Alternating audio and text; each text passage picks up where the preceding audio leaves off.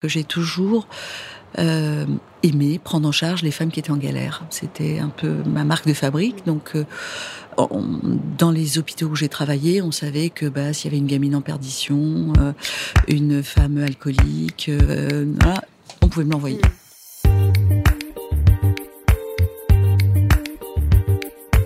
Aujourd'hui. Aujourd'hui. Aujourd'hui. Aujourd'hui. Aujourd'hui. Aujourd'hui. Bienvenue sur Aujourd'hui, le podcast qui donne la parole à ceux qui rendent le monde meilleur. Avant de commencer, je voulais juste prendre quelques secondes pour remercier vraiment du fond du cœur ceux qui ont laissé une note ou un commentaire sur le podcast. Par exemple, Loco1080, c'est son surnom sur iTunes, a dit Super nouveau podcast qui encourage et informe sur les initiatives qui rendent meilleur notre monde. Ça donne envie de s'y mettre et prouve que c'est possible.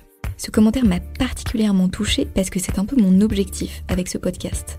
Vous inspirer, vous aussi, à vous engager pour une cause qui vous tient à cœur. Donc vraiment, si le podcast vous plaît, n'hésitez pas à laisser une note ou un commentaire. C'est le meilleur moyen de le faire connaître. Et surtout, et c'est ça le plus important, c'est le meilleur moyen de faire connaître les initiatives de mes invités. Ceci étant dit, je peux passer à mon invité du jour. Pour ce nouvel épisode, j'ai interviewé Rada Atem, qui est et je vous préviens tout de suite, je ne suis absolument pas objective. Une femme absolument extraordinaire. Originaire du Liban, Rada est arrivée en France à 18 ans pour faire ses études de médecine. Elle est devenue gynécologue obstétricienne et elle est aujourd'hui en France l'une des figures majeures de la lutte contre les violences faites aux femmes. On peut dire que son combat a commencé en 2011 quand elle est devenue chef de la maternité de l'hôpital de La Fontaine à Saint-Denis, dans le 93 à côté de Paris. Là-bas, elle rencontre tous les jours des femmes en grande souffrance, que cette souffrance soit physique ou psychologique, des femmes battues, des femmes violées, des femmes excisées, des femmes qui n'ont parfois plus envie de vivre, ou d'autres encore qui cherchent tout simplement des réponses à leurs questions. Bref, des femmes qui ont besoin d'aide. Le planning familial de l'hôpital est saturé, et Rada se rend compte qu'il n'y a aucun lieu vers lequel elle peut orienter ces femmes. Alors, tout simplement, elle décide de le créer ce sera la Maison des Femmes. Le bâtiment est construit sur un terrain attenant à l'hôpital de Saint-Denis et inauguré en juillet 2016, donc ça fait deux ans. C'est un peu un lieu ressource, comme le Tirada, où les femmes peuvent venir tous les jours pour être écoutées, crues, conseillées, soignées, opérées. Et j'insiste vraiment sur le fait que c'est le premier et unique lieu en France qui prend en charge la violence faite aux femmes de manière globale. Donc pour accueillir et aider les femmes, il y a une équipe de soignants, bien sûr, des médecins, des sages-femmes, des infirmières, mais il y a aussi des avocats, des policiers, ou encore des masseurs, des ostéopathes et des multiples bénévoles qui organisent des ateliers créatifs, sportifs, de développement personnel pour guider les femmes sur le chemin de l'autonomie et pour les aider à reconstruire leur estime d'elles-mêmes. En deux ans, la Maison des Femmes a déjà accompagné 15 000 patientes. Le problème, c'est que aujourd'hui, elle est déjà saturée. Donc le nouveau combat de Rada aujourd'hui, c'est trouver des financements pour agrandir cette première maison, mais aussi pour dupliquer le modèle sur tout le territoire, parce que les femmes en souffrance ne sont pas qu'à Saint-Denis. Alors cette introduction peut paraître un peu sérieuse, j'en ai bien conscience, et c'est vrai qu'on traite d'un sujet grave, mais vous allez voir, ça n'enlève rien à la douceur et à la passion qu'on entend dans la voix de Rada quand elle parle de la maison des femmes. Ensemble, on a parlé de la naissance de la violence et de comment on peut essayer de l'éviter, notamment par le biais de l'éducation. On a aussi parlé de trouver sa juste place quand on est médecin, de son combat auprès des politiques pour récolter des financements et pour faire reconnaître ce qu'elle appelle la médecine de la violence, ou encore de pourquoi, selon elle, tout le monde devrait savoir pourquoi il se lève le matin. Dernière petite chose avant de commencer, je dois vous dire qu'il faisait très beau le jour où j'ai interviewé Rada, et qu'on a été un peu hardi, on n'a pas résisté à la tentation de faire l'enregistrement sur sa terrasse. C'était pas très malin parce que du coup il y a beaucoup de bruit de fond dans l'épisode. Vous verrez, on entend parfois le vent qui souffle et qui fait tomber des choses, on entend les voisins qui parlent, on entend des voitures ou des avions qui passent, mais tant pis, je me suis dit que ça ferait un peu un épisode en immersion, comme si vous étiez avec nous en train de prendre un café sur la terrasse de Rada. J'espère que l'épisode vous plaira, je vous souhaite une très bonne écoute. Bonjour Rada. Bonjour Charlotte. Merci beaucoup d'être mon invitée sur ce podcast, aujourd'hui. J'en suis ravie. Euh, la première question que je voulais vous poser, donc hier, comme je vous disais, j'ai fait euh, plein de recherches euh, pour comprendre un petit peu ce que vous faisiez, comprendre votre cause, la, maison des femmes, etc. Donc j'ai lu, je pense à peu près, j'ai lu et regardé à peu près tout ce qu'il y a sur Internet sur vous, et je me suis rendu compte que vous étiez extrêmement habitué des, des plateaux télé, des radios notamment, que vous parliez beaucoup, et à tel point qu'à un moment, j'ai eu cette image qui m'est venue en tête, je me suis dit qu'en fait, vous étiez un petit peu la porte-parole euh, des femmes qui subissent des violences. Est-ce que, du coup, vous vous diriez que vous vous définissez comme ça ou pas? Non, je pense que ce serait extrêmement présomptueux. Euh, d'autres que moi ont endossé ce, rôle avec beaucoup, beaucoup plus de, de force. Je dirais que je suis la porte-parole d'une solution qui s'appelle la Maison des Femmes parce qu'on n'a pas trouvé d'autre nom, et que c'est une solution très pragmatique parce que en tant que médecin de terrain, j'ai toujours privilégié les solutions euh, qui, qui, permettaient de, de, résoudre un problème. Mm-hmm. Et là, en l'occurrence, le problème, c'était euh, comment on fait quand on est victime de violence et qu'on a un milliard de trucs à organiser et qu'on n'est pas du tout en état de le faire, eh bien la solution, c'est je trouve tout au même endroit. C'est une espèce de supermarché de la violence, si vous voulez. Mmh, ok, ça marche.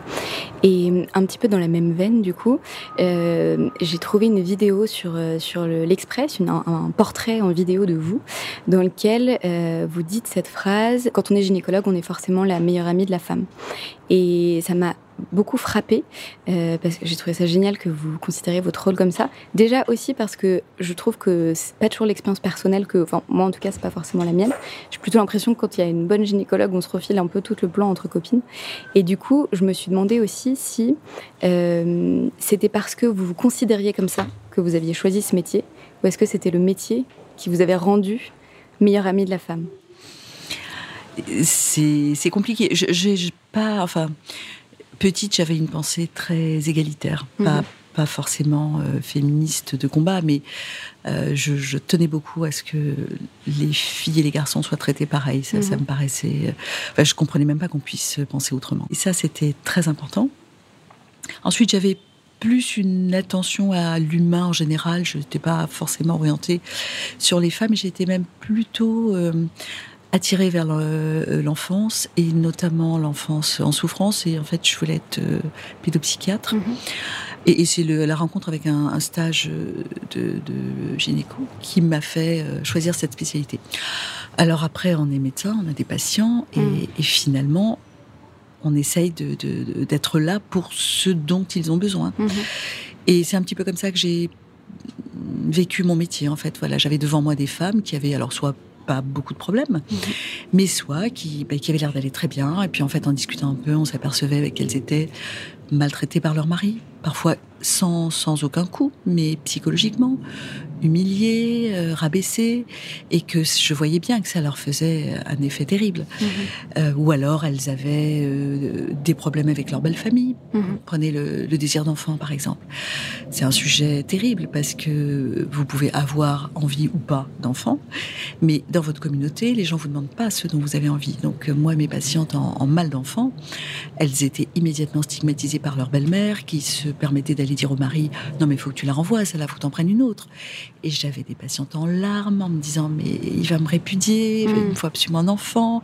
Enfin voilà, plein de situations où parce qu'on est une femme, la société, votre mari, votre patron peut avoir une certaine emprise sur vous. Et ça, ça me, ça me touchait. Mm. D'accord, ok. Donc du coup, c'est votre métier un petit peu qui vous a amené à être euh, un peu ce que vous dites aujourd'hui qui est la meilleure amie des femmes. Oui, je pense mm, mm. que j'ai j'ai orienté mm. mon, travail sur ça. Et vous arriveriez à dire pourquoi justement, euh, parce que j'imagine qu'il y a plein de médecins, euh, ou enfin plein de gens d'ailleurs, qui se sentent pas aussi touchés, aussi sensibles, aussi proches quand ils voient un problème et, et qui vont pas forcément agir. Est-ce que vous, vous arriveriez à déterminer pourquoi justement ça vous a incité à, créer cette maison des femmes. Mais bien avant aussi, j'ai vu que dans vos différentes expériences, vous aviez commencé à créer des services euh, qui n'existaient pas dans les hôpitaux dans lesquels vous exerciez, par exemple. Il y a plusieurs choses. Euh, tout d'abord, je, suis absolument loin d'être un cas isolé. Moi, j'ai eu la chance d'avoir toujours, vous savez, quand on est étudiant en médecine, on, se choisit des mhm. modèles. Mhm.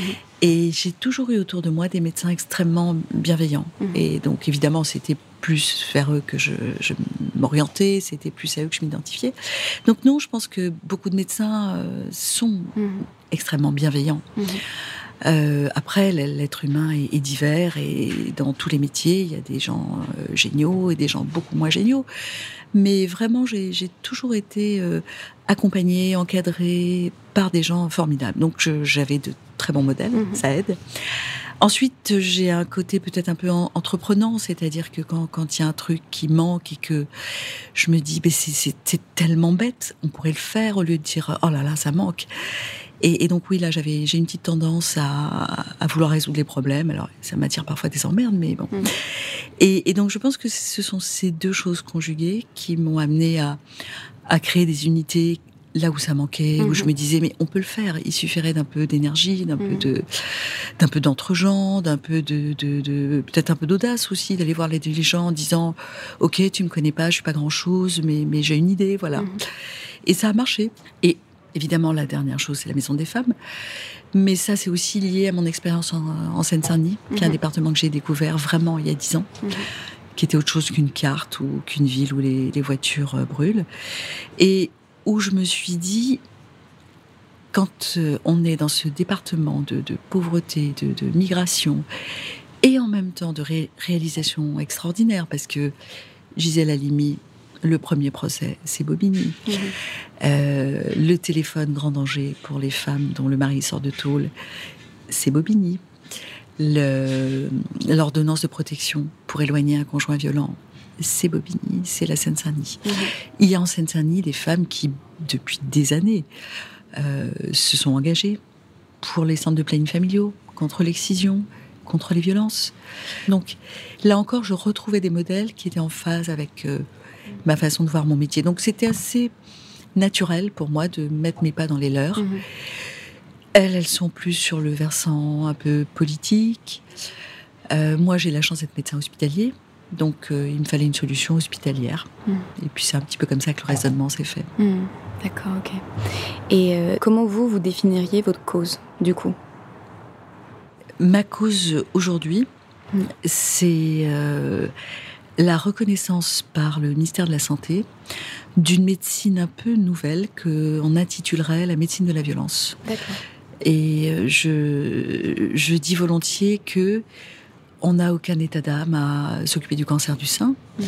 à faire Octobre Rose, à créer tout un tas de manifestations, la Parisienne, Odyssea, etc. Ou le- l'endométriose, ou le cancer de la prostate, tout ce que vous voulez.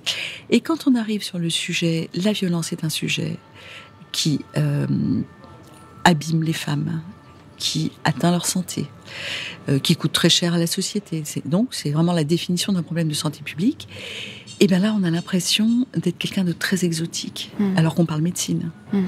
Donc vraiment, mon combat, c'est que ça soit reconnu comme tel et financé comme tel. Mhm. Donc que la violence faite aux femmes soit reconnue comme un problème de santé publique. Oui, et, et la violence en général, parce qu'il y a des hommes aussi victimes de violence, et puis il y a des enfants victimes de violence. Je veux dire, c'est un peu là que je retrouve mes engagements de, de- de jeunes étudiants en médecine. De- ça rejoint aussi la cause de l'enfance maltraitée. Mhm. Les, les enfants victimes d'agressions sexuelles sont légion.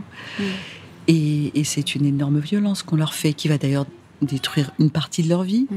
les amener à être eux-mêmes violents. Donc on est aussi sur un sujet de prévention. C'est-à-dire que si on arrive à réparer les gens qui sont déjà abîmés et empêcher ou prendre en charge très précocement ceux qui ont subi la violence, ça ira peut-être un peu moins mal. Hmm. C'est hyper intéressant. Parce que du coup, en effet, moi, j'avais que le spectre euh, féminin, parce qu'aujourd'hui, c'est Mm. surtout les violences faites aux femmes. Mm. Mais en effet, c'est un sujet de société globale, en fait. Mais complètement. Mm. Parce que euh, d'abord, les hommes euh, agresseurs sont pas forcément très fiers d'eux-mêmes et pas forcément très heureux de, de leur choix abominable. Mm. Bon, après, c'est pas, je dis pas qu'il faut pleurer sur eux, mais là aussi, la société a une responsabilité. Qu'est-ce qu'on en fait? Et euh, l'impact des violences nous concerne tous. Qui a envie d'avoir une maman victime? Personne. Hmm. De toute façon, victime, c'est un mot horrible. Hmm. Et alors, du coup, euh, comment est-ce que vous avez déjà réussi à identifier un peu des solutions? Comment on pourrait faire pour euh, tendre vers ce monde un peu moins violent? Déjà, prendre en charge les victimes prendre en charge les agresseurs, donc soigner les gens qui sont déjà dans le mal, Mhm. parce que la violence, ça fait mal à tout le monde. Mhm. Déjà, ça serait un énorme pas, plutôt que de ne pas prendre en charge, de laisser récidiver. Je dis pas que prendre en charge, ça empêche les récidives, Mhm. ça les diminue quand même, c'est déjà ça. Euh, et puis ça permet aussi peut-être de- d'isoler les agresseurs ou de les rendre inoffensifs. Enfin, c'est déjà une solution. Et puis faire en sorte que les femmes aillent mieux. Qu'elles retrouvent de l'autonomie. Déjà pour elles-mêmes, euh, elles peuvent redevenir euh, euh, fières, productives, peuvent faire des choses pour la société au lieu d'être juste une victime. Parce Mhm. que être une victime, c'est comme un mur. Après, c'est fini. Qu'est-ce qu'on fait après quand on est victime On pleure toute sa vie. Bon, ça, c'est inacceptable. Et puis, une femme qui va mieux, c'est une femme qui va mieux s'occuper de ses enfants. Donc, on peut faire le pari aussi que ses enfants vont être plus épanouis, Mhm. euh, moins euh, fragilisés. Donc, je pense que c'est un cercle vertueux. Mhm. Et en tout cas, j'y crois. Mhm. D'accord. Et hum, c'est une question très généraliste, je ne sais pas si vous aurez une réponse à ça, mais euh, est-ce que vous arrivez aussi à identifier d'où naît la violence? Hmm. C'est euh, non, j'aimerais bien, j'aimerais Mm. bien, parce que de même qu'on peut se demander d'où naît la radicalisation, Mm. enfin, tous ces sujets qui, qui agressent notre société. Je, je pense que l'homme a certainement dû être violent pour survivre. Je veux dire, si on est là aujourd'hui, c'est parce Mm. qu'on est les arrière-arrière-petits-fils de gens qui étaient violents, sûrement, et qui ont été violents dans, dans leur monde hostile, et ça leur a permis de survivre. Très bien. La question, c'est comment on fait pour garder un niveau de violence qui vous permet de survivre et qui ne vous engage pas à attaquer l'autre. Et là, je pense que les femmes avaient un handicap majeur, c'est qu'elles fabriquaient des enfants. Mm.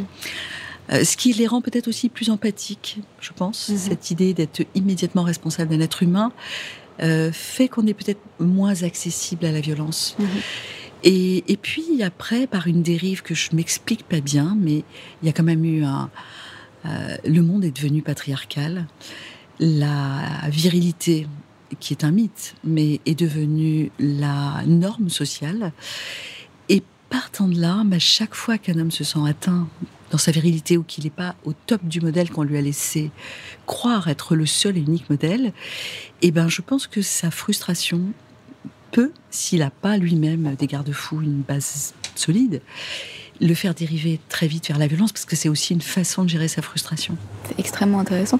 Et est-ce que du coup, euh, on peut les éduquer à ça, les hommes leur, euh, à faire comprendre ces mécanismes-là et justement à pas verser dans la violence euh, dès qu'ils se sentent atteints À votre avis? Bien sûr, je pense qu'il faut commencer par euh, déconstruire complètement le mythe de la virilité. Il y a un, un très beau bouquin qui a été écrit là-dessus. Et par éduquer les mères. Je pense que moi, ça commence à la maternité, hein, pour Mm. moi, dans l'utérus. Éduquer les mères à élever leurs enfants avec les mêmes standards, avec les mêmes, euh, les mêmes normes, et à arrêter, malgré elles, de survaloriser leurs fils. Oui, j'allais dire, vous voulez dire à éduquer leurs enfants, qu'ils soient garçons ou filles. Et, et- euh, et surtout garçons. Oui, oui c'est ça. Parce qu'on a tendance, euh, même, même quand on est sensibilisé au sujet, à imaginer sa fille dans des rôles de fille. Il faut se faire violence parce que c'est faut détricoter des milliers d'années. Et euh, donc, on, il va falloir se forcer à la renvoyer vers des rôles euh, de direction, des rôles, bah, les femmes ingénieurs, les femmes qui codent, les femmes qui sont managers et qu'on arrête de les traiter de, de, de, salopes, d'agressives, de, de, voilà. Et les garçons, il va falloir leur expliquer que euh, on peut pleurer, on peut avoir des émotions, on n'est pas obligé d'être toujours le, le plus fort, euh, Mm. d'avoir la plus grande. Enfin, des choses mais tellement basiques que même, enfin beaucoup de mamans de ma génération, moi y compris, si on n'était pas vigilante, ça va très vite. Mm. Oui, en effet, euh, c'est vrai qu'on a tous euh, entendu cette phrase qui est souvent plus dite aux petits garçons, vous avez raison, qui est pleure pas. Un, un homme, ça pleure pas, en fait. Mais voilà. Et je pense que rien que ça, Ouais. C'est déjà un préjugé, mais tellement tenace, parce que je le dis aussi à mes fils. Hein. Bon, j'essaie de le dire à ma fille, parce que c'est, il faut réagir. Oui. Mais bien sûr, un homme, ça pleure pas, un homme, c'est fier, un homme, c'est fort, un homme, c'est toujours là quand on a besoin de lui, enfin, mais que des conneries. Et, et tant qu'on n'aura pas euh, changé de disque dur, euh, Mm. je pense qu'on n'y arrivera pas. Donc, oui, l'éducation ultra précoce dans l'utérus, ça devrait marcher. Dans l'utérus, carrément. Ah oui, il faut déjà parler à son fils Ouais. euh, intra-utérin, déjà ne, ne pas le rêver en guerrier, Mm. ne pas le rêver en euh, super PDG de la planète. Mm. Déjà imaginer qu'il pourrait être vulnérable, qu'il pourrait avoir des émotions, euh, qu'il pourrait avoir envie d'être euh, danseur dans un corps de ballet classique. Mhm. Enfin, voilà, tellement de choses qui sont pas dans la norme. C'est hyper intéressant. Euh, D'autant plus que je suis venue ici en me disant qu'on allait parler de, de- des femmes surtout, et en fait, on parle beaucoup des hommes, mais, mais, Mais bien tant sûr. mieux. Mais bien sûr. Ouais, ouais. Et puis, pour vivre une histoire de violence, il faut être deux. Ouais. Ah, comment Euh, ça enfin, C'est-à-dire qu'il y a l'homme qui est la- l'agresseur et puis la femme aussi qu'on a élevée dans euh, euh, surtout n'aie pas trop confiance en toi parce que oh là là c'est vilain une femme qui a trop confiance en elle Mm. Euh, c'est une femme euh, un peu masculine c'est une Mm. femme autoritaire une Euh, un religieuse. homme, euh, ouais. un homme a de l'ambition une femme euh, non elle est autoritaire elle est désagréable c'est c'est pas pareil la valeur est toujours négative Mm. et donc, quand vous êtes dans ce schéma-là, si un homme commence à justement profiter de cette tendance qu'on a toutes à se sentir pas super légitime, pas super fier de nous, et ça va très vite. Mm. Donc, même si vous avez devant vous une femme battante et que vous lui sapez son moral un peu tous les jours, vous allez y arriver à la transformer en loque. Mm. Donc voilà, il faut à la fois éduquer ses filles dans la confiance, dans la, la fierté d'être une fille, de pouvoir faire des choses aussi extraordinaires que que- qu'un garçon, et le garçon dans bah non, tu n'es pas le chef. Mm. Et mm, est-ce que vous, ça, c'est quelque chose que vous avez compris au fil des années, ou est-ce que, par exemple, vous avez été éduquée particulièrement comme ça, dès toute petite Non, j'ai pas. J'ai une éducation ambivalente en ce sens que, à la fois assez libre et assez occidentale, bien que je vivais au Liban, et, en même temps très traditionnelle. Et ça a été un choix vers l'adolescence de me dire, ok, l'éducation traditionnelle, ça a du bon. hein, je suis ravie de savoir faire la cuisine, la couture, le tricot et tout ce qui va avec. Très bien, ça me rend aussi autonome dans pas mal de choses. Euh, mais en même temps, je ne peux absolument pas me contenter de ça, quoi. Donc Mhm. ça va me servir à être autonome, mais ne va pas être l'essence de ma vie. Et, et je voulais absolument avoir un métier où je puisse euh, être utile et me réaliser. Mm. Donc euh, ça a été un, un travail progressif des lectures. Mhm. Euh, il y a déjà 30 ans, des femmes avaient écrit des choses à ce sujet, que comment j'élève mon fils. C'est Mhm. quand même euh, questionnant. Ouais. Et du coup, vous qui avez des fils, vous les avez élevés dans cette idée-là aussi Oui, ou pas? oui, Ouais. j'ai essayé. J'ai essayé, je dire, j'ai une grande fierté, c'est que mon fils qui, qui vient de se marier, ben, est, est tout à fait comme ça. C'est-à-dire, il me dit, mais non, mais moi, si, si ma femme a besoin, parce qu'elle a une carrière fulgurante, que je reste à la maison pour garder les enfants, je reste à la maison. Mhm. C'est génial. Ouais. Et euh, est-ce que aussi euh, c'est une idée du coup que vous transmettez à la maison des femmes auprès des femmes que vous recevez, j'imagine? Ou est-ce que vous êtes quand même... Je sais que c'est une solution complète où il y a aussi bien des médecins, des avocats, euh, des ateliers euh, de développement personnel, mais euh, est-ce que cette idée d'é- d'éducation aussi, de s'éduquer soi-même à, cette égalité euh, femmes-hommes, c'est une idée que vous cherchez à transmettre? Oui, mais c'est plus nuancé. Ce qu'on cherche déjà à leur transmettre, c'est l'idée d'autonomie. Mm. C'est l'idée de. C'est pas parce que tu as été victime que tu vas être victime toute ta vie. Et tu peux gagner ton autonomie. On est là pour t'aider, mais de toute façon, on l'aura pas à ta place. Mm. Euh, par contre, si tu as envie, on est là. Mm. On peut te donner des outils, des tuyaux, du support, des groupes de parole, des ateliers d'estime de soi, des avocats, ce qu'il te faut. Mais c'est toi qui fais le job. Et euh, aussi avec une vigilance aux enfants, parce qu'elles viennent souvent avec leurs enfants et, et on voit sur les enfants déjà les stigmates Mm. de la violence. Donc aussi les sensibiliser au fait que c'est pas parce qu'il est tout petit qu'il comprend rien. Mm. C'est pas parce qu'il est tout petit qu'il faut qu'il voit tout, qu'il entende tout. Attention. Donc des petites choses comme ça. Après, on va pas reprendre les rééducation à la base parce Mm. que c'est pas non plus no- notre métier, mais de les accompagner et de leur donner des bases pour qu'elles-mêmes puissent s'en saisir et ensuite cheminer. Après, une femme qui a été élevée dans, dans le patriarcat et, et qui a 50 ans, elle va pas refaire toute l'éducation de ses enfants. Si déjà elle s'en sort elle-même, c'est déjà magnifique. Mm. D'accord. Oui, parce qu'en fait, le, donc là, je, je réfléchis tout, hein, mais en fait, la- les femmes victimes de violences, du coup, sont dans la position de victime, ce que vous disiez tout à l'heure, et du coup, quand on est victime, on est forcément pas, on est forcément dépendante, en fait. Bien sûr. C'est ça. Bien Ouais. sûr. Et, et souvent, euh, on est dépendante euh, affectivement, Mm. euh, financièrement, socialement de l'homme qui vous victimise. Mhm. Et, et c'est aussi pour ça qu'on reste avec lui. Mm. Ah, vous pensez? Oui, oui, bah oui. Ouais. Bah oui, parce que là, la première question qui vient quand on n'est pas très familier, c'est mais elle doit aimer ça puisqu'elle reste. Mm. Et euh, non, en fait, elle aime pas du tout ça. Mais elle a été Ouais. tellement sous emprise qu'elle envisage même pas que ça puisse être autre- autrement. Et de toute façon, on lui a complètement renié les ailes, donc euh, elle n'a pas l'idée de les déployer. Mm. Et ouais. Et vous vous aidez un petit peu du coup à les- leur déployer les ailes alors, à les aider. C'est à- un peu l'idée. Ouais. Voilà, c'est de leur dire, bah si t'en as encore, Mm. et ouvre les grands et tu vas voir, ça va changer. C'est Ouais. Et d'ailleurs, euh, dans un, un, un reportage que France 2 vous a consacré, je crois, sur le 13h15, dans lequel euh, il y a un moment assez fort, je trouve, où vous, vous dealez avec une jeune fille le euh, je te reconstruis ton hymen, mais dans ce cas, tu passes ton bac, tu vas Mm. voir une psy. Et ça, justement, je me suis dit que vous, vous alliez au-delà de votre rôle de médecin et que justement, vous les poussiez à aller. Mais oui et non. Mais mon rôle de médecin, c'est quoi? C'est que cette adolescente qui était ravagée par cette espèce de rapport à peine consenti euh, aille mieux. Mm. Et enfin, ça a été vraiment mais l'inspiration du moment. là. Je me dis, Ouais. mais qu'est-ce que je vais lui dire? Ouais. je... Oh, je vais lui dire ça. Et elle a eu son bac. Ah, c'est génial. C'est- C'est super. Ouais. Non, je pense pas que, par exemple, si on a des, on envoie des adolescentes pour la pilule, pour ceci, pour cela, on a un rôle qui est encore, bon, le, médecin a perdu beaucoup de son aura. Hein. Mm.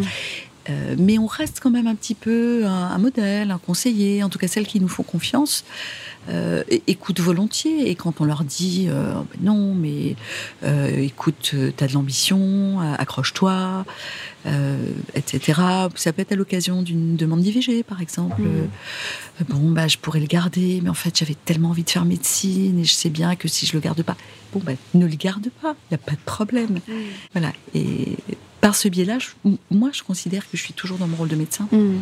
Euh, Je voulais vous demander, parce que euh, si on parle du coup que de la maison des femmes, j'ai lu que en gros, voilà, votre déclic, c'est quand vous arrivez à Saint-Denis, que vous êtes chef de la maternité de l'hôpital de la Fontaine, si, c'est bien ça, euh, et que vous réalisez que voilà, une grosse partie des- de vos patientes sont des femmes abîmées psychologiquement, physiquement.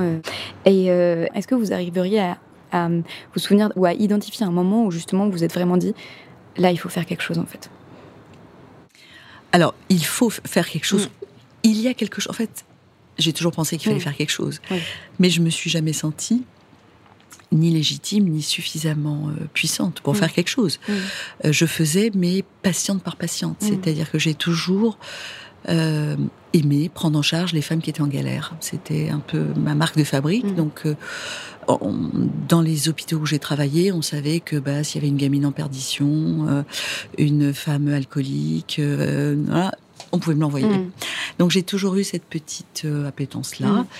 Et après, je m'occupais de régler leurs problèmes spécifiques. Mm. Mais j'avais pas l'ambition ni la vision de faire quoi que ce soit au niveau de la société. Mm. Euh, D'abord, je suis une immigrée de première génération, donc euh, je me sens pas toujours Mm. légitime. Enfin, voilà. Et euh, par contre, je, je pense qu'il y a eu plusieurs facteurs. C'est-à-dire que d'abord, j'arrive en fin de carrière. Donc j'ai accumulé beaucoup d'expérience quand même. Et puis, euh, la vie m'a frotté. Mm. Euh, j'ai pris des coups, j'en ai rendu. Je, voilà, Mm. je suis quand même un peu plus solide.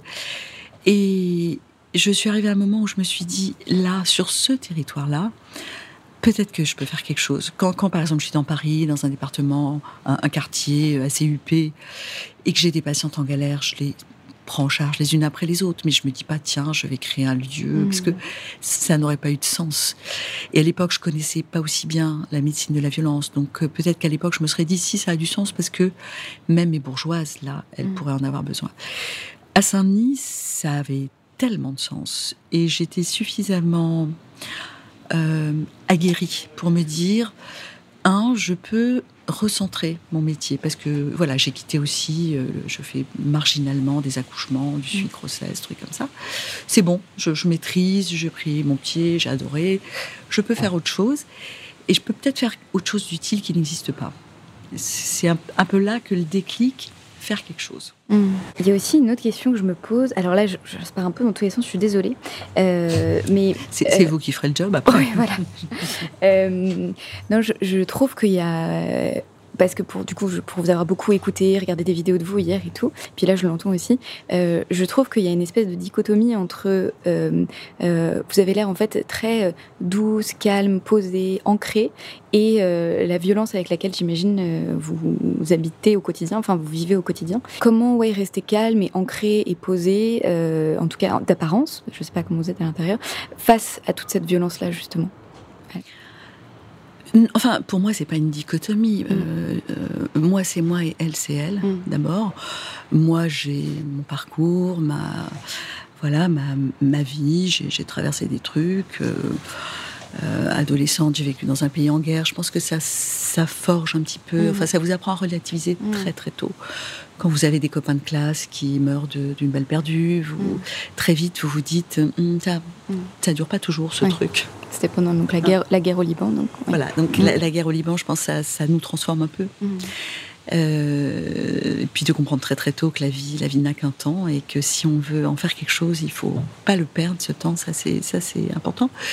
Et, et, je pense que ça m'a appris à relativiser. C'est-à-dire que moi, quand je me lève le matin, j'ai aucun problème. Je suis en bonne santé, mm. je, vais bien, je vis dans un environnement formidable, j'ai des enfants exceptionnels, j'ai un mari hyper soutenant, mm. je vais très bien. Mm. Donc, euh, je peux donner à ceux qui vont moins bien et ça ne me détruit pas. Donc, euh, non, je pense que je suis, je suis bien ancrée et que ça me permet justement de, de recevoir euh, ça sans être trop ébranlé. Bien sûr qu'on a tous nos moments de, de découragement ou de trop c'est trop, c'est quand même pas possible, tout ce qu'elle vit celle-là, mais comment c'est possible, mon Dieu. Mais en même temps, d'arriver à faire la part des choses, c'est extrêmement important quand on est médecin, parce que euh, un, médecin qui verrait que des cancers, vous direz, euh, bah, je suis obligée d'avoir ce qu'on appelle nous la distance thérapeutique. Mm. Si je m'identifie trop à mes patients, mais chaque fois qu'il y en a un, qui meurt, je meurs aussi. Mm. C'est impossible. Je ne pourrai plus aider personne. Et si je suis trop loin, je ne suis pas assez empathique, je ne suis pas assez efficace. Mm. Les patients le sentent quand vous êtes trop loin. Mm. Mais quand vous êtes trop près, c'est pas bon non plus pour les patients parce que vous allez pleurer avec eux, mais ça va pas tellement les aider. Donc aussi, on apprend en tant que médecin où est ma bonne place, à quelle distance je peux aider le mieux? Mm. Donc oui, je suis quelqu'un de, très calme et de très posé, et en même temps, je suis quelqu'un d'extrêmement déterminé. Valérie Pécresse m'a récemment comparé à une pitbull, avec beaucoup de gentillesse. Hein, je, l'ai pris comme un compliment, mais, mais je pense que ça me, mm. ça me définit assez bien. C'est-à-dire que si je suis convaincue d'un truc et que je pense qu'on peut y arriver, pas, je, pas dans des combats perdus d'avance, ne m'intéresse mm-hmm. pas, mais où c'est juste un peu de paresse, un peu de complications administratives, un peu de, d'égoïsme ou de négligence qui nous empêcherait d'aller jusqu'au but, mm. là je me dis non, je vais y mm. aller. Faut, mm. faut que j'arrive. Mm. Donc, donc c'est pas du tout un combat perdu d'avance alors. Là, ça veut dire qu'on peut le. Pas, Je pense pas. La preuve, c'est que la, la, maison, on a galéré, on a un quotidien compliqué parce qu'elle est, elle a été mais très vite trop petite. Et donc une de nos souffrances, c'est de pas pouvoir bosser correctement parce qu'on est obligé de se pousser les uns les autres pour euh, euh, recevoir des femmes en consultation. Mais rien que ça, ça vous rend hystérique en fin de journée. Et on a tous ces inconvénients-là, mais en même temps, cette maison existe elle est identifiée par les patients, par les professionnels qui nous envoient des malades, par les journalistes, euh, par certains politiques qui aiment bien se, venir se faire prendre en mhm. photo chez nous quand ils sont en campagne. Et donc, elle existe. Ça prouve bien que, avec un peu de détermination, on peut. Et aussi une autre question que je me posais, parce que je me suis dit aussi que vous aviez quand même un, je pense, un don pour aussi bien vous entourer. Parce que donc, dans cette maison, euh, un peu ce qu'on disait tout à l'heure, c'est-à-dire qu'il y a à la fois des médecins, des avocats, enfin, c'est une solution complète. Donc, il y a vraiment. Enfin, D'ailleurs, est-ce que vous voulez peut-être juste euh, dire un petit peu tous les types de métiers qu'il y a dans cette maison? Oui, dans cette maison, il y a euh, bah, ce qu'on appelle une prise en charge pluriprofessionnelle, c'est-à-dire à la fois des gens du soin, mmh. Donc là, je, mets dans les soignants les sages-femmes, les médecins, les psychologues, les psychiatres, les sexologues, chirurgiens, les conseillères conjugales, les secrétaires médicales, les mm. infirmières, les aides-soignantes. Et puis il y a du, des gens du monde de, la police. Mm-hmm. On a de policiers bénévoles qui assurent des, permanences, de la justice, mm. des juristes, des avocats, des gens de, du monde de l'art, on a une euh, danseuse orientale qui anime un atelier, mm. on a une photographe euh, et une euh, créatrice de bijoux dessinatrice qui anime un autre atelier. Mm. On a des gens du monde du sport. Oui, Karine Fischer, c'est ça Laurence Fischer, qui, fait son atelier karaté. Et qui est championne de, France, du monde, triple championne du monde. ah oui, notre incroyable. petite Laurence, ouais, on est, on est très content. Et, et, énormément de gens très bienveillants, très engagés et c'est pour ça que le parcours des femmes est si riche là-bas. On a, on a une, euh, euh, j'allais dire une jeune femme, une jeune femme retraitée qui fait de l'alphabétisation. Mm. Donc elle a un petit groupe parce qu'on n'est pas non plus euh, la mairie de Saint-Denis avec des groupes d'alpha, mais avec les quelques femmes qu'elle accompagne, bah, elle s'avance à toute allure. Et, et ce qui est, ce qui est important, je pense, c'est que une bonne partie des femmes qui viennent chez nous ne seraient pas allées à la mairie, ni pour faire de l'alphabétisation, ni pour faire du sport, ni pour faire rien du tout. Alors que là, elles ont très vite compris que c'était un lieu pour elles, mm. que non seulement on les soignait, mais qu'on leur offrait aussi un accès à l'autonomie. Et c'est par ce biais-là qu'elles vont aux ateliers. Mm. Et c'est pour ça que je dis tiens, parce qu'on mm. pourrait me dire mais tu nous embêtes, tu dis que tu manques de place, bah, t'as qu'à arrêter de faire des ateliers par exemple. Non, parce que c'est vraiment, c'est devenu un complément. Et euh, moi je prescris la danse orientale comme je prescrirais le psychologue. Ah les femmes, elles ont un carton, puis c'est très important pour elles parce qu'elles ont tout leur parcours de soins. Donc, mm. le sexologue, le psychologue, la danse orientale, le karaté, tac, tac, tac, le groupe de parole. Mm. Et, ça, ça marche. Et alors concrètement, comment euh, après je sais pas dans quel degré de détail on peut rentrer, mais comment ça se passe? C'est-à-dire qu'une femme vient vous voir avec un problème à la base plutôt médical? Oui, l'entrée c'est médical. Voilà. Et en fait, à partir de là, elle repart avec justement sa petite fiche, avec tout son déroulement. Euh, c'est-à-dire que les médecins et les sages-femmes qui les accueillent mm. euh, sont, deviennent leurs référents mm. parcours et fabriquent avec elles. C'est-à-dire qu'on ne va pas envoyer au karaté une femme qui n'a surtout pas envie. Mm. On ne va pas envoyer vers la masseuse ayurvédique une femme qui ne veut pas qu'on la touche. Euh, donc là, par exemple, on va ouvrir un atelier shiatsu parce que justement, c'est un toucher euh, à travers les habits, voilà, voilà qui va être adapté à certaines de nos femmes plus qu'à d'autres. Et, je trouve ça merveilleux de pouvoir offrir cette palette, d'avoir de, la psychomotricité, de la sophrologie, mmh. euh, le tout grâce à des femmes formidables et généreuses. Donc euh, c'est très bien. Donc le soignant va leur dire, bon, il me semble que vous auriez besoin de aller voir le policier parce que vous n'êtes pas déterminé à porter plainte et qui va vous rassurer, l'avocate qui va vous dire un peu vers où on peut aller, le psychologue, parce que là, ça va pas du tout, mm. et aussi le psychiatre, parce que vous dormez pas, et mm. que vous faites des cauchemars, et que vous tremblez, et que, et que. Et, donc, on va lui proposer ce parcours, dont elle va se saisir ou pas. Hein, une fois de plus, c'est la femme qui décide. Mais au moins, elle sait qu'on est là, elle sait qu'on a plein de choses à lui proposer, et elle sait aussi que euh, même si elle le fait pas, elle peut revenir. Mm. C'est pas qu'on va lui dire, ah, ah bah écoute, euh, euh, on t'a proposé, puis t'as pas voulu. Non, on sait très bien que parfois il faut 10 essais avant de réussir et mm. on est patient. D'accord. Et formidable. Et du coup, euh, si je reviens sur le, ce que je disais au tout début, qui était cette justement cette, vous avez réussi à fédérer un peu toutes ces énergies, cette, cette complémentarité de, de, compétences, de métiers, etc. Et euh, je, je, me demandais si ça c'était aussi une vision que vous aviez dès le début, de vous dire je vais, ok, bah il faut que je, je mette en place cette, cette, cette complémentarité justement.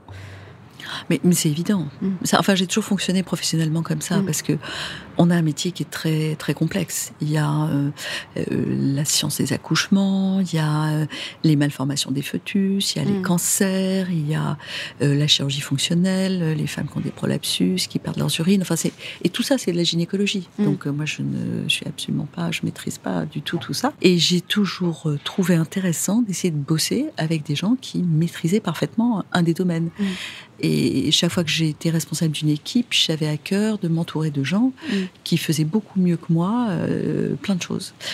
En me réservant peut-être une compétence de chef d'orchestre, c'est-à-dire euh, moi je sais animer, je sais manager un peu. Mmh. J'allais dire c'est le propre des grands managers, ça, de s'entourer de gens ah. qui savent euh, faire mieux des choses que soi-même. en tout cas, c'est qu'il faut pas avoir peur en fait. Il faut pas avoir peur que son autorité ou sa mmh. légitimité soit remise en cause. J'ai plein de collaborateurs qui font mmh. des choses merveilleuses que je suis tout à fait incapable de faire. Par contre, moi, ce que je sais faire, c'est de les accompagner. Euh, à donner le meilleur d'eux-mêmes, à organiser leurs services, mm. à euh, euh, structurer le travail avec leurs jeunes collaborateurs, à voilà, mm. faire de la cohésion d'équipe. voilà, ça, je sais faire. Mm. Et, je trouve ça hyper intéressant quand on a une, équipe comme ça très riche et très diverse, et ben que chacun donne le meilleur de ce qu'il a au bénéfice de tout le monde. Ok. Donc là, vous avez fait récemment une campagne de crowdfunding pour récolter un petit peu d'argent pour. Euh, moi, ce que j'avais compris, c'est que l'idée, c'était de développer, de dupliquer ce modèle-là qui fonctionne, du coup, qui a fait ses preuves un peu partout en France, c'est ça? Oui, ça c'est une idée que c'est pas nous qui l'avons eue. D'ailleurs, Mm. les gens sont venus vers nous. Mm. Euh, ça a commencé par les Belges. Les, les gens, c'est qui du coup? C'était des gens de Bah, des, des médecins, non, non, Non. non, des médecins, des, euh, des gens des mairies, des administratifs. euh, on a même eu le ministre de la Santé de Mm. Tahiti. Et, mais ça a commencé par les, une équipe belge qui m'a écrit très vite Oh là là, vous avez fait ce qu'on voulait Mm. faire. Est-ce qu'on peut venir Mm. Ils sont venus. Ils ont dit Mais c'est tout à fait ça qu'on veut faire. Ils sont repartis. Ils ont vu le directeur du, du CHU de Bruxelles, euh, une femme intelligente qui n'a pas tardé à se laisser convaincre. Et donc, eux, ils n'avaient pas besoin de construire. Euh, La cafétéria était, venait de déménager. Ils ont fait une OPA sur la cafétéria. Ils l'ont euh, décorée. Et voilà. Mm. Ils ont ouvert les- un peu l'équivalent de, de nous. On les appelle notre Mm. première petite sœur. Mhm. Et ensuite, ben, euh, Bordeaux, Caen, Nantes, Mulhouse, Marseille, enfin, d'un peu partout, des gens sont venus nous voir en disant, mais comment vous avez fait? On aimerait faire la même chose, c'est quoi la recette? Et on s'est dit, bah oui. Donc on a commencé un petit peu à, à rédiger qu'est-ce que ça devrait être le cahier des charges minimaliste euh, d'un lieu. Parce que euh, on peut pas tout dupliquer. Mm. Euh, Il y a peut-être 14% de femmes excisées à Saint-Denis, mais il y en a peut-être 1% en Creuse. Euh, par contre, des femmes victimes de violences, il y en a partout, et des problématiques de planning familial, il y en a partout. Donc, euh, que chaque euh, région, hôpital se saisisse de, de- de- de l'idée, et puis l'adapte à ses propres besoins, et puis euh, si eux, ils veulent trois sages-femmes et un médecin, ou, euh, ou le contraire, peu importe.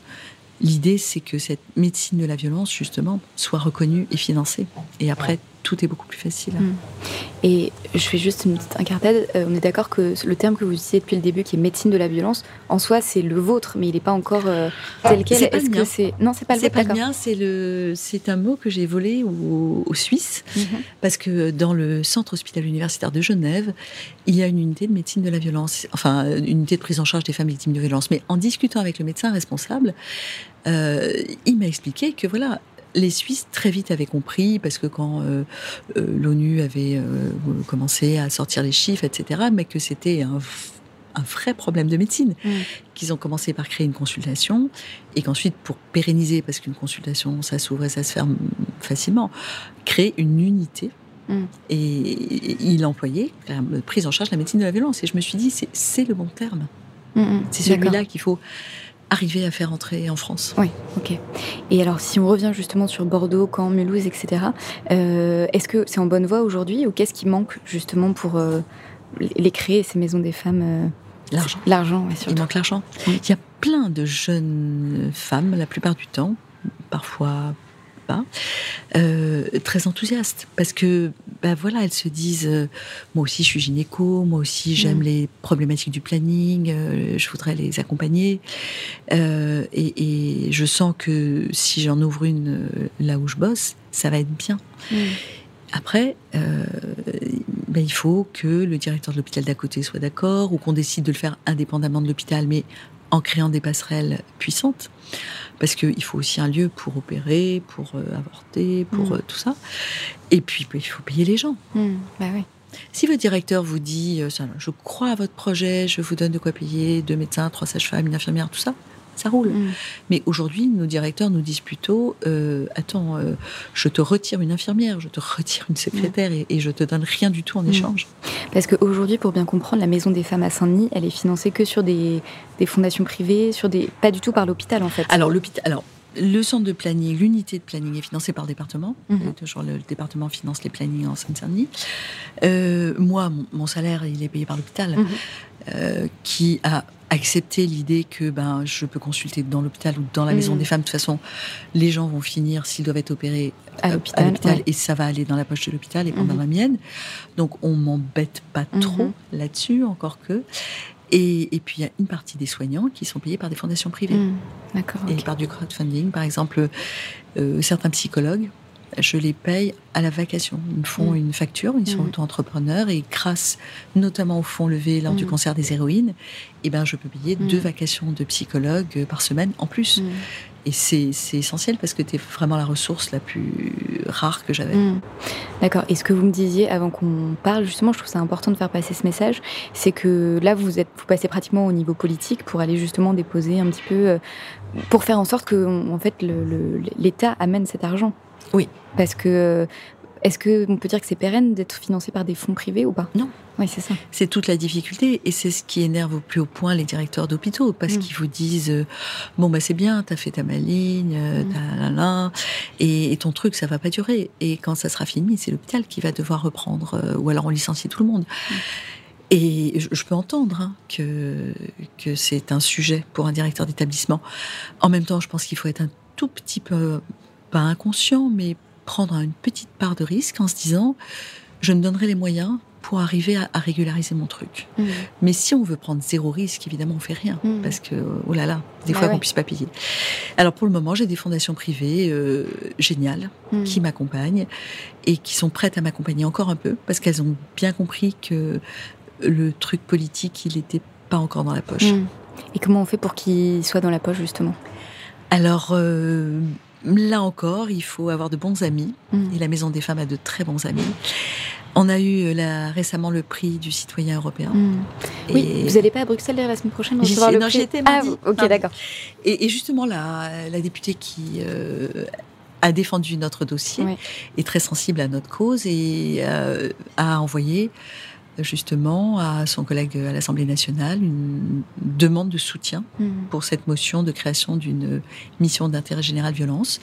Le député du Val-de-Marne, très sensible à la cause, a fait de même de son côté. L'Assemblée des femmes, qui est donc euh, une réunion de femmes assez puissante avec d'anciennes sénatrices, euh, d'anciennes ministres, etc., qui se réunit à La Rochelle demain, vote une motion de demande à Madame Buzyn de cette, ce Mhm. financement. Donc Mm. Ministre de la Santé. après, ouais, je ouais. fais ce que je peux. Hein. Peut-être Mm. peut-être que ça va marcher. Peut-être Mm. que le- le- la ministre de la Santé va dire OK, bon, bah oui, c'est Mm. vraiment un problème de santé publique. Ça doit vraiment venir de chez moi, Mm. les finances. Si on parle de prix, tout à l'heure, vous me disiez 500 000 euros, c'est ça? Pour euh, une maison? Alors, euh, Non, vous me disiez ça comme ça, alors non, peut-être. pas comme ça. Ouais. Je vous disais ça parce que, en fait, euh, moi, l'hôpital m'a fait une projection, mais euh, je suis pas d'accord avec tout, mais enfin, bon, Mm. on va chipoter, euh, en me disant, tu nous coûtes 800 000 euros. D'accord. Par an Euh, oui, Ouais. pour le fonctionnement et les salaires. Mm. Euh, Il n'y a pas en regard ce que je leur apporte. D'accord. euh, il faut déjà clarifier ça. Et dans ces 800 000 euros, il y a 300 et quelques qui sont donnés par le département Mm. pour le planning. Donc il Ça, c'est 500. acquis, ça fait euh, des années que c'est Mm. comme ça et ça va pas changer. Donc en fait, j'estime qu'il manque entre 400 et 500 000 euros Mm. par an pour que ça tourne. D'accord. Et ça, c'est pour une maison. Si on en veut 10 en France. Ben euh, voilà, c'est ouais. là, c'est là où ça risque de coincer parce Ouais. que, euh, comme me disent certaines personnes, Madame Buzyn, elle va peut-être être d'accord, Mm. mais peut-être que Monsieur Darmanin, euh, lui, ne sera pas d'accord parce qu'il va dire euh, si chaque hôpital m'en demande une, j'ai pas les moyens. Donc c'est non pour tout le monde. C'est parfois plus simple de dire non pour tout le monde. Mm. Et dans ce cas, vous, vous pensez qu'il faudrait mieux restreindre, avoir une ou deux grosses maisons plutôt que d'en avoir partout sur le territoire? Mais c'est pas équitable. Ouais. P- Pourquoi est-ce que euh, Là où il y a le plus de problèmes, j'en sais rien. hein. Ah, il faut Après, prioriser. Je ouais. pense que euh, l'année dernière, M. Macron a annoncé le 25 novembre qu'il allait créer 10 centres de psychotrauma. Mm. Et il a tourné ça. Pour les femmes Bah, Oui. Il a tourné ça d'une façon, c'était le 25 novembre, donc Ouais. la journée mondiale de lutte contre les violences faites aux femmes. C'était à l'Élysée, devant un parterre de 300 euh, associations, médecins Mm. engagés dans, dans ça. Et cette annonce-là, on l'a toute comprise comme je vais ouvrir 10 genres de maisons des femmes. Mm. Aujourd'hui, l'appel à projet, en fait, c'est des centres de psychotrauma, mais de psychiatrie. Pour tous les gens qui ont eu un traumatisme, euh, qui étaient au Bataclan, qui étaient Mm. euh, euh, dans une explosion. Voilà. Donc, c'est pas du tout ce qu'on avait compris, Mm. donc on n'est pas très contente. Mm. Et, et je pense qu'il faut faire la même chose. C'est-à-dire qu'il faut dire, bon, ben, on va en faire 10 parce qu'on n'a pas les moyens d'en faire 200. Mhm. Et on va se donner 5 ans. Mm. Mais on va les répartir intelligemment sur le territoire. On, on doit avoir quand même 10 fois 500 000. Et puis, on va faire une évaluation. Et si elles servent à quelque chose, on les pérennise, Mm. on les reduplique. Si elles servent à rien, mais j'ai des doutes, on les ferme. Mm. Et pourquoi on ferait pas ça? Mm. On a fait des essais bien plus calamiteux, de choses qui servaient à rien et qu'on s'est entêté à financer. Donc on peut peut-être essayer un truc qui a l'air de marcher. Et du coup, dans votre monde idéal, euh, il faudrait quoi? Une volonté politique, très clairement. Parce que l'engagement des acteurs, il est là. Mm. Je n'ai aucun doute qu'on va trouver euh, partout en France des équipes, des sages-femmes, des médecins. On reçoit des témoignages 10 par jour Mm. euh, de gens qui ont envie de s'engager dans, ce, dans cette thématique. Donc euh, on va trouver les équipes. Il leur faut juste euh, un endroit, une petite gouvernance, des salaires. et ensuite que chacun y aille de ses talents, de sa créativité, de son réseau. Ça va marcher. Mm. Ok. Je J'avance un peu parce que déjà, on, ça fait déjà beaucoup de temps qu'on se parle oui. et vous avez peut-être pas beaucoup de temps. Euh, je trouve aussi que euh, vous avez l'air d'être. Euh, euh, comme, alors Valérie Pécresse disait donc pitbull, je sais pas si je dirais ça, mais euh, euh, d'avoir une énergie de dingue. Et je me disais euh, comment vous faites justement pour tenir ces journées euh, qui ont l'air de se finir très tard au vu des mails que vous m'envoyez et, et des textos le matin. euh, Voilà, et de il n'y a pas beaucoup d'heures de sommeil. Bon, Euh, comment vous tenez vos journées? Qu'est-ce qui vous fait lever le matin? Qu'est-ce qui vous fait tenir? Qu'est-ce que J'ai toujours carburé au projet, c'est-à-dire que Mm. quand j'ai envie de faire un truc, ben voilà, j'ai envie de faire un truc. Et, et je suis prête à y mettre le temps, l'énergie, les moyens nécessaires. Mais j'ai j'ai plein d'atouts. D'abord, je dors peu. Parce que vous avez peu besoin de dormir Oui. ou- ouais.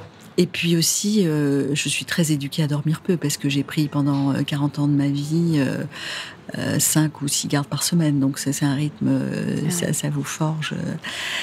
Euh, ensuite, je suis dans une période de ma vie où, où- je suis extrêmement libre de mon temps, mes, mes enfants ayant tous quitté le nid, étant Mm. installés, euh, euh, heureux, etc. Donc je, tout ce temps-là que je leur consacrais et que j'étais très heureuse de leur consacrer, mais c'est quand même assez chronophage hein, des enfants, et ben je, je peux en faire ce que je veux. Mm. Je, je ferais bien d'en faire un peu d'autres choses, euh, Mm. du sport, etc. Mais bon, pour le moment, j'ai décidé que tant pis, ce temps-là serait entièrement consacré à finir ce que j'ai commencé. Mm. Parce que s'il y a aussi un truc qui me dé- définit, c'est que j'aime bien finir ce que j'ai Mm. commencé. D'accord.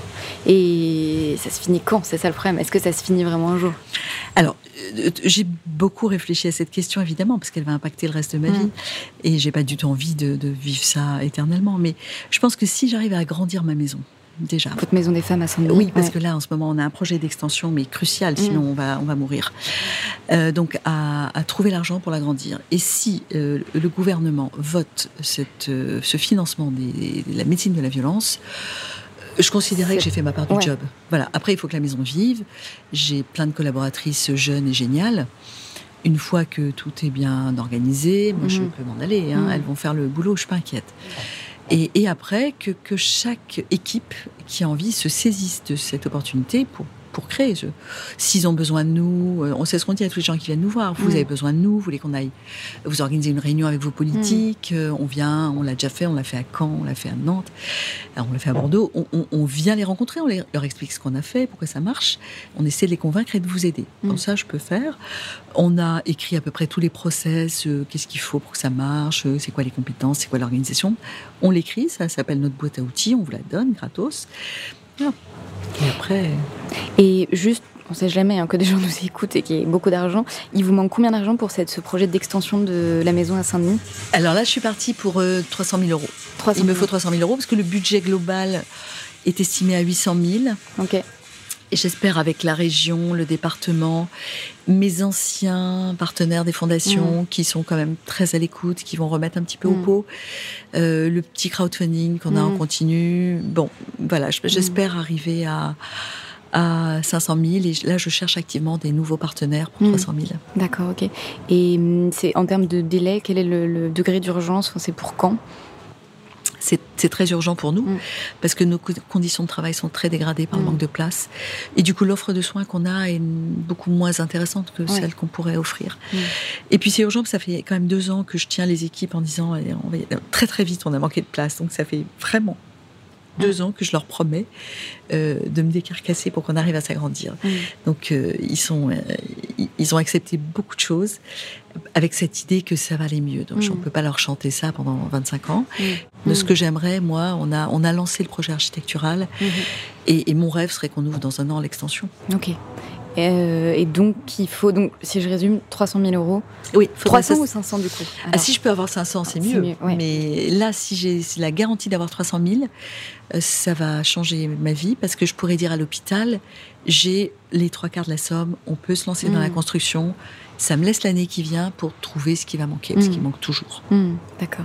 Et vous parliez aussi d'un crowdfunding qui est en continu, je ne savais pas ça. Est-ce que, où est-ce qu'on peut le retrouver? Alors sur notre site, sur LOASO, Ok. on a la possibilité de donner. Il y a, il y a D'accord. des gens euh, fantastiques qui donnent 30 euros tous les Mm. mois, par exemple, depuis, depuis deux ans.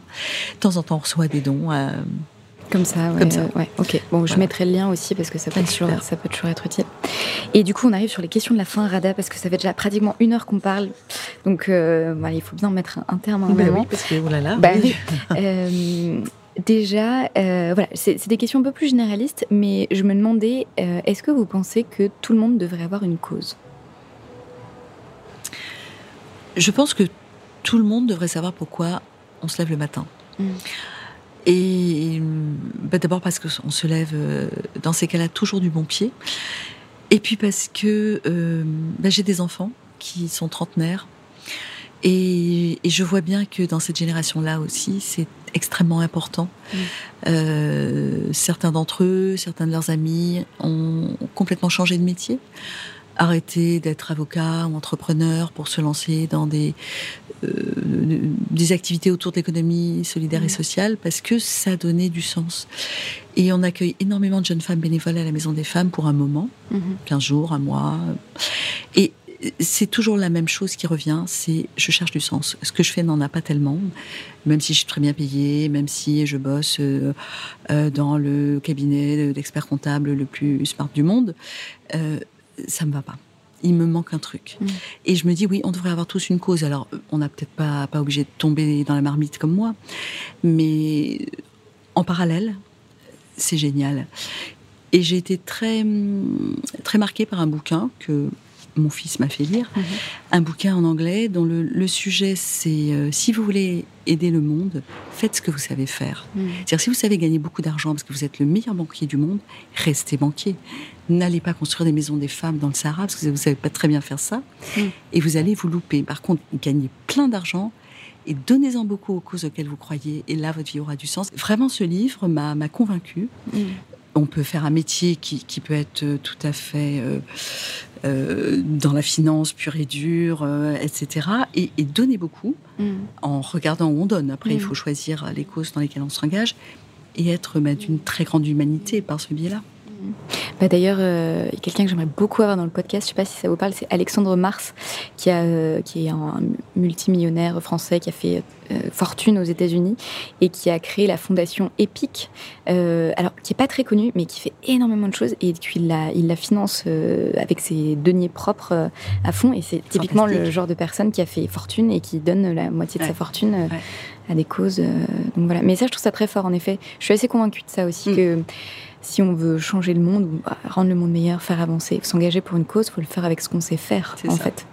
Donc euh, son métier, euh, voilà, qu'on soit médecin, avocat ou. Oui, parce que ce, ce bouquin fourmillait d'exemples de gens qui avaient abandonné des carrières fantastiques pour aller construire des moulins à eau, Mm. des trucs, et puis finalement, au bout de deux ans, il n'y plus rien ne marchait. Mm. Et, et- et c'est très triste, parce Mm. que ces gens-là se disaient Waouh, je suis partie avec une idée super généreuse, j'ai tout donné, mais ça marche pas. Mm, mm, mm. Je suis d'accord. Fais ce que tu sais faire et fais le bien. Vous avez le, vous vous souvenez du titre ou pas? Je pourrais le mettre je, comme info. je vais vous le Ouais. retrouver. Dès, dès qu'on a raccroché. Mettez-le, Voilà. oui, parce que c'est Ouais. très inspirant. Il n'a pas Mhm. été traduit encore, mais bon. Bon, je- les gens pourront lire en anglais sinon. Euh, alors aussi, j'ai une question rituelle dans ce podcast euh, que je pose à tous mes invités. Est-ce que vous dites que vous changez le monde? Euh, non, non, mais je dis que euh, je change mon mon petit monde, je dirais. oui. Euh, C'est-à-dire les, les gens autour de vous? Euh, Autour de moi, oui. Mm. C'est-à-dire que je- j'ai une action locale, Mm. en fait. Voilà, je ne suis pas philosophe, j'ai pas des grandes idées, mais ce que je sais faire avec mes mains, je le fais au bénéfice de, de la communauté dont je m'occupe. Et plus elle est large, plus je suis contente, mais c'est déjà ça. Et je pense que si on est nombreux, on, on va changer le monde, très clairement. Si on est nombreux à agir sur notre petit monde. Exactement. Agir localement avec ce qu'on sait faire sur les sujets qui nous touchent, que ce soit l'écologie, l'accueil des migrants, Mm. euh, la fin dans le monde. Euh, euh, Oui, je pense que ça va changer la donne si ce que je pressens comme étant une nouvelle façon de vivre de cette génération Y euh, se, se déploie ouais, ça va le mm. faire. Ouais. Moi, je suis assez optimiste. Je trouve justement qu'il y a un mouvement de mm. fond qui est en train de naître là, quand même, dans ma génération. Euh, et mm, deux dernières questions. La première, c'est euh, quel conseil vous pourriez donner à quelqu'un qui pourrait nous écouter là et qui aurait envie de lancer un projet qui aurait du sens pour lui, pour une, de ses, une cause qui le touche et qui, hésiterait voilà, à se lancer euh, Quel conseil vous pourriez lui donner comme ça? Hmm eh ben, Le premier conseil, c'est il vaut mieux avoir des échecs que des regrets. Je pense que ça a toujours été. Euh, c'est-à-dire, je, je, regretterais toujours de ne pas avoir essayé. Donc, mm. ce que je conseillerais à cette personne, c'est vas-y, on s'en fout que tu rates. Mm. Et tu vas apprendre beaucoup en ratant. Et, la deuxième fois ou la quatrième fois, ça sera peut-être la bonne. Mm. Et si tu fais rien, par contre, mais toute ta vie, tu vas pleurer parce que tu n'as fait rien. C'est horrible.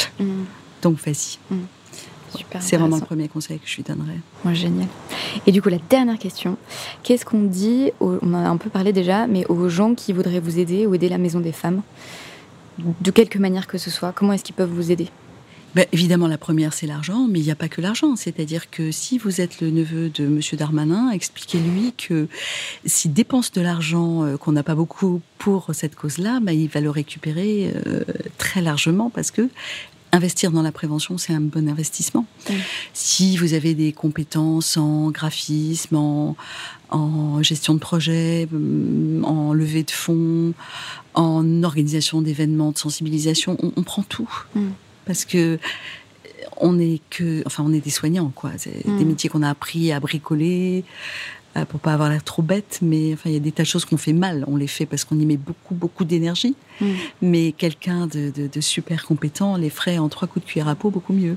Donc toutes les bonnes volontés sont potentiellement les bienvenues. Oui, évidemment. Et juste pour, parce que là, je trouvais que c'était un petit peu assez intéressant ce que vous avez dit sur le, voilà, si le neveu de Monsieur Darmanin nous écoute, euh, en quoi, euh, parce qu'on l'a peut-être pas assez bien expliqué, juste, vous le disiez un petit peu au début, mais je me dis, il faut peut-être juste le redire bien, euh, le fait que le investir dans la prévention contre la violence, on va le regagner parce qu'en fait, un, ça coûte beaucoup d'argent à la société aussi, ça, de soigner les femmes, c'est ça que vous disiez? Oui, c'est-à-dire que les violences faites aux femmes ont un coût, un coût en soins, qu'on mm. leur prodigue un coup en, en démarche administrative, en, policier, en avocat, en, arrêt de travail, mm.